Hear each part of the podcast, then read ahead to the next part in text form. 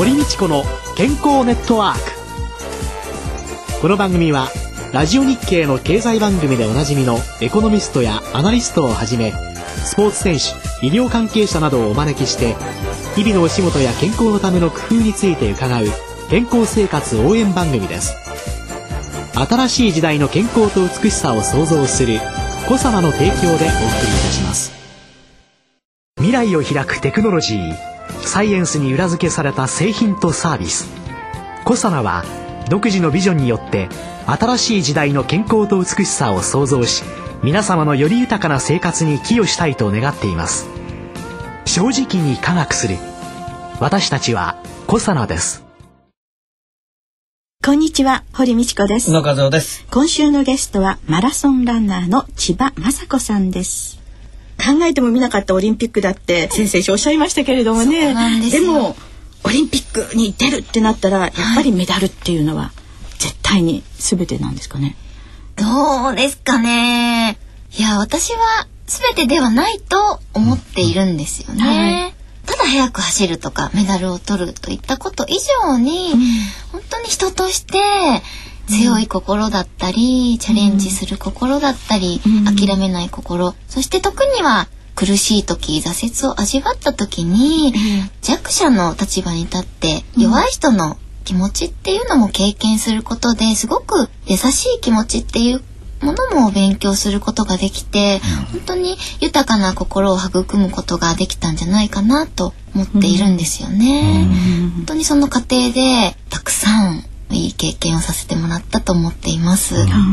オリンピックへの過程の中でちょっと意地悪なこと言いますけども、はい。最初にシドニーを目指していて、はい。東京国際女子マラソンで5位になって残念ながらシドニーは断念せざるを得なかったわけですよね。そうですね。ねその後、まあ、小出門下になられて、はいそして今度もう一度アテネはい。を目指した。うん。その間っていうのはもう本当に大変な思いたくさんなさっていてマスコミの間ではもう引退なんじゃないかというようなことも言われてますよね。あの1年間休養したこともあったし、はい引退とも言われましたし、うん小出監督のところに入ってからも千葉はもう終わったというふうに言われた時も何回もありますええありますよね。ね。その中で頑張れた原点というかその活力の源ってのは何ですか？まあまだ自分は全力でやりきっていないから、全力でやりきるまでは続けたいというふうに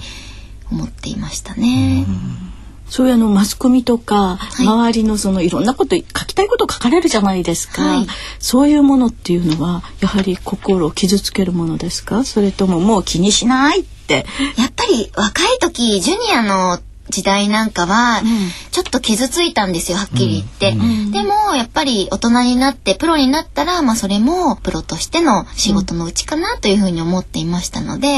プロとしては受け止めるべきだとは思いますけれどもやっぱりジュニアの子たちに対してはちょっと気を使っていただきたいなというふうには感じますね。そうですよね。みんながね若い子たちを育てるんだっていうね、意味でマスコミなんかも報道気をつけてくださるとですよね。ね復帰を目指して小出監督のところで代表目指す日々先週伺ったマジスカメニューとかメガテンメニューとか。そういうのはきちんとこなされたんですか？いやー、とにかくね、あの、もう朝から全力で走って、はい。で、練習が終わった後には、ダウンジョック、クーリングダウンが1時間ジョギングするんですよ、必ず。クーリングダウン。笑うしかない。できないよそれだけ。で 笑うしかないでしょ。で、また午後全力で走って、またクーリングダウン1時間。で。で、1日に多い時でやっぱ50キロ以上走っちゃうんで、笑うしかないでしょ？もうね でもそれをやってしまうっていうのはすごいですようね。そこで高橋直子さんもご一緒に練習されてたんですよね。そうなんですはい高橋さんの凄さって何なんですかね？彼女はよく食べよく走る体力があってすごいなという野生的な感じがしますね。うん千葉さんは食べなかったんですか？私はやっぱり体重管理があったので、ベスト体重に持っていくために私はどちらかというと減量をしていたんですよね。50キロも走ってこれだけエネルギー使ってはい。でも食事制限するんですか？いやっぱり普通の体重ではないんですよね。今多分標準体重ぐらいだと思うんですけど、今からマイナス7キロだったんですよね。え、い今から7キロマイナス？はい、今でも小さいねと言われる方なんですけれども。本当に細くてらっしゃいますよ。ですのでその体重を体重するのが失礼ですけれども、何キロぐらい？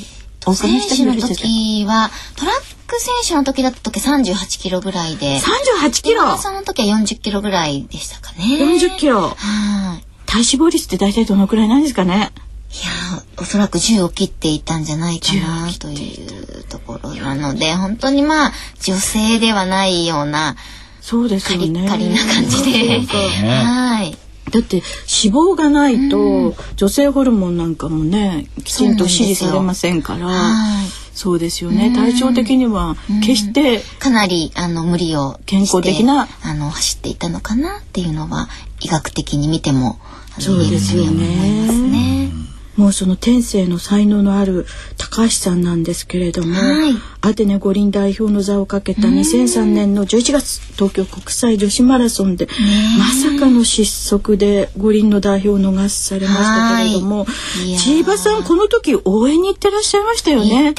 私ねなんてくったくなく応援されるんだろうっていうのと、はい、後の時の悲しみとか驚きとかっていうのが画面にこうひしひしと伝わってきましたよね。もう誰もが優勝すると信じていたじゃないですか。えー、でもう最初独走でしたし、えー、もう高橋さんの今日は舞台なんだという感じで、えー、必ずあの撮ってくれると思って見ていたので、まさかあんなことが起こるとは、ね誰もが思っていなかったので。本当に衝撃的なね、うん、誰もが忘れないレースですよねあれは。本当にそうですよね、うん、であの時のね小出監督のあの言葉も忘れないられないですよね。あの終わった後オリンピックあれの時にまだ走れるのにまだ走れるのに絶対取れるのにっていうようなのをねすごくおっしゃってた、うんこの言葉をいつも選手にもおっしゃってたその言葉をそのまんまああいう会場でおっしゃったんだろうなというふうに思ったんですけれどもそのねアテナ五輪で、はい、千葉さんが補欠って4位ってきつくないですか？そうですね。あの補欠とはいえ代表として走れないことに変わりはないので、ね、本当にその走れないマラソンに向かってって3ヶ月4ヶ月苦しい練習を積んでいかないといけないということで、辛い立場でしたね。ね初めてそのことを聞いた時はどんな感じでした？うんまあ自分が補欠に選ばれるとも思っていなかったので最初はすごく動揺があったんですけれども、えー、もうベテランの域にもいましたので誰かがやらないといけない役だからまあ、自分には適任なのかなということでお受けすることにはしたんですけれども。誰かがやらなければならない役、まあ、そういう補欠もいたからね2大会連続シドニーとアテネで金メダルっていうのも、日本女子として取れたっていう部分もあると思うんですよ。日の目を見ない選手たちもそういう陰で支えていたんだよっていうのはあるかもしれないですね。やっぱり仲間がいるからこそ、うん、辛い練習を乗り越えられたのかなっていうのはすごく思いますね。たった一人だったらできないですね。でも実際にマラソン走られる時にはある意味お一人でもあるわけですよね。決断をしていかなきゃいけない、ここでちょっと飛び出てみようかとか、ね、スピード上げてみようかとか、そういう決断っ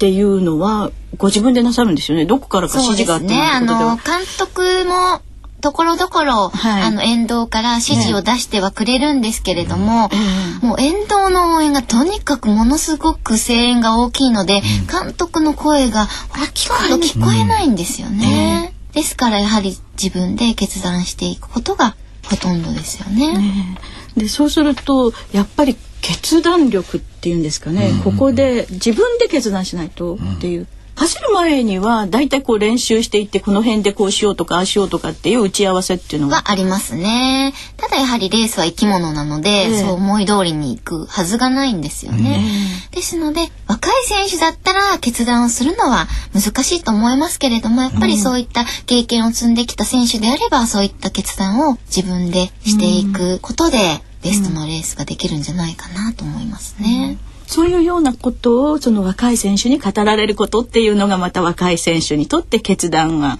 できていくうん。教育にもつながっていくんでですかすね。ね。若い選手はやっぱり先輩の背中を見たり経験を教えてもらって、うん。あの成長していくというまたそこもチームのね、良さというものがあるのかもしれないですね。今千葉ちゃんはその選手から今度いろんなところで指導する立場になっていかれたわけですよね。そう監督タイプか、はい小出監督タイプか、どんなタイプでしょう？千葉ちゃん流でしょうか？うーん、そうですね。本当にもう高校の時から、あの、すべて一流の監督に教わってきたので、もういいとこ取りですね。そのいいところを、やっぱりこれからの選手に伝えていきたいなという思いでやらせてもらっています。高校の時の監督が、はい千葉ちゃんがちょっとこうスランプというか苦しんでらっしゃる時に、はい走らないかって声をかけてくださったとかあって。そうなんですよ。もう引退を考えていた時に、ええまた誘っていただけたことが本当に復活につながったんですけれども。ええそうやって考えれば、その高校の時の監督さんもずっと見てらしたんですよね。いやもう今でもね電話すると、えもう感動屋さんで、ええすっごくねいつも大粒の涙を流してねそうかそうかってなんかねことあるたびに喜んでくれるんですけれども。本当にいい方にそうなんですよ。恵まれてらっしゃるんですね。それはやっぱり引き寄せてらっしゃるんでしょうね。その本当にその現役を2006年に現役を引退されたわけですけれども、はい引退しようと思ったその当時の心境というのはどんなだったんですか？もう足がとにかく痛くて痛くてずっと我慢して競技をしていたんですけれども、まあ私が一番なぜマラソンを続けてたのかと言いますと一生懸命目標に向かって頑張れる自分が大好きで、頑張っている時ってちょっとキラッと輝くような気がして、一生懸命できることが幸せで楽しかったんですけれども、一生懸命やりすぎるともう足が痛くて走れない。ある程度力を抜いてやった方が足の調子がいいっていう状態になってしまったので、一生懸命できなくなってしまったというところで、あもういいのかなっていうふうにもういっぱいたくさん走ったので、この辺でもう満足かなっていうふうにあの決断を下しました。本当に一生懸命やってる何かキラッとじゃなくてキラキラ輝いてらっしゃいましたよ。それをみんなが見てって本当に素敵だと思いいろんな人がファンになられたと思っていますしそれからいろいろなところで次々にね自分で運命も切り開いていってらっしゃる。こういうご本ねたくさんの方にベストスマイル私ぜひ読んでいただきたいなというように、はい。うん、思いますし人生の主役になれなかった時あなたはどうしますか？ってこう帯に書いてあるんですけどはい。いやね自分が主役ですよね。自分にとって自分の人生は主役ですようね。かマラソンってね本当に人生に似ているというか、ね本当に今なかなかこう生きにくい時代じゃないですか。そんな時に、なんかちょっとでも元気になってもらえるようなメッセージであったら嬉しいなというふうには思いますね。運命って決められてるんじゃないかなって諦めてしまってる、そんな方に落ち込んだ時に立命うん自分で変えていけるんだっていうね、それを本当に強く感じましたね。ということで、えー来週は千葉さんのポジティブランニングについて伺いたいと思います。今週のゲストはマラソンランナーの千葉雅子さんでした来週もよろしくお願いいたしますはい、ありがとうよろしくおございます願いし。ます。続いて小佐ワンポイント情報のコーナーです。小佐市長の鴨井和文さんです。よろしくお願いいたします。よろしくお願いします。よろしくお願いします。先週はマヌカの料理への使用。法はい。アイディア。を伺いましたけども、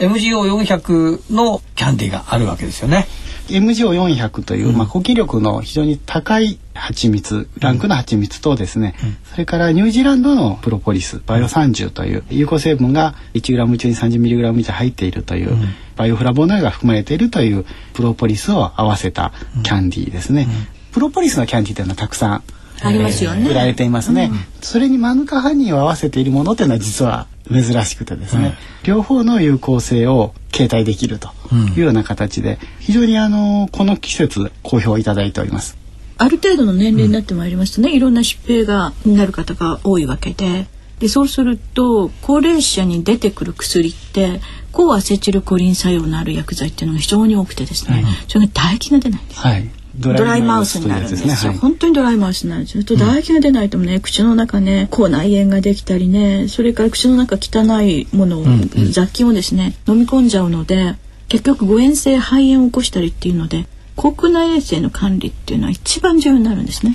でそういう時に唾液腺の刺激になるからっていうんで、うん、飴なんかお舐めになるといいですよっていうことをよく言うんですけれども、うんそういう時になおかつ抗菌作用のある飴舐めた方がいいに決まってますよね。あのもう一つはこのマヌカハニー M 乗400プラスとそれからプロポリスバイオ30はともにその抗菌活性がありますので口腔内の細菌に対しても有効だというデータがあの大学の方で取れていますので、うん、まあ、そういう期待も十分にあるんじゃないかなというふうに思います。単なるね嗜好品として美味しいっていう風に味わう飴っていうのとね、うん、やっぱり抗菌作用も期待をして、ドライマウス解消のためのキャンディー飴そしてそれが自分の唾液も出てなおかつこれがプラスになるっていうのは本当にいいですよね、うん、こういうものを積極的にもっと皆さんに知っていただきたいですね。はい、小佐のワンポイント情報でした。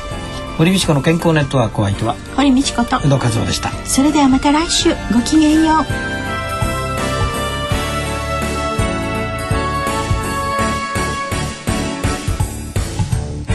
堀道子の健康ネットワーク。健康と美容についてもっと詳しく知りたい方はぜひコサナのサイトへ。検索で「コサナ」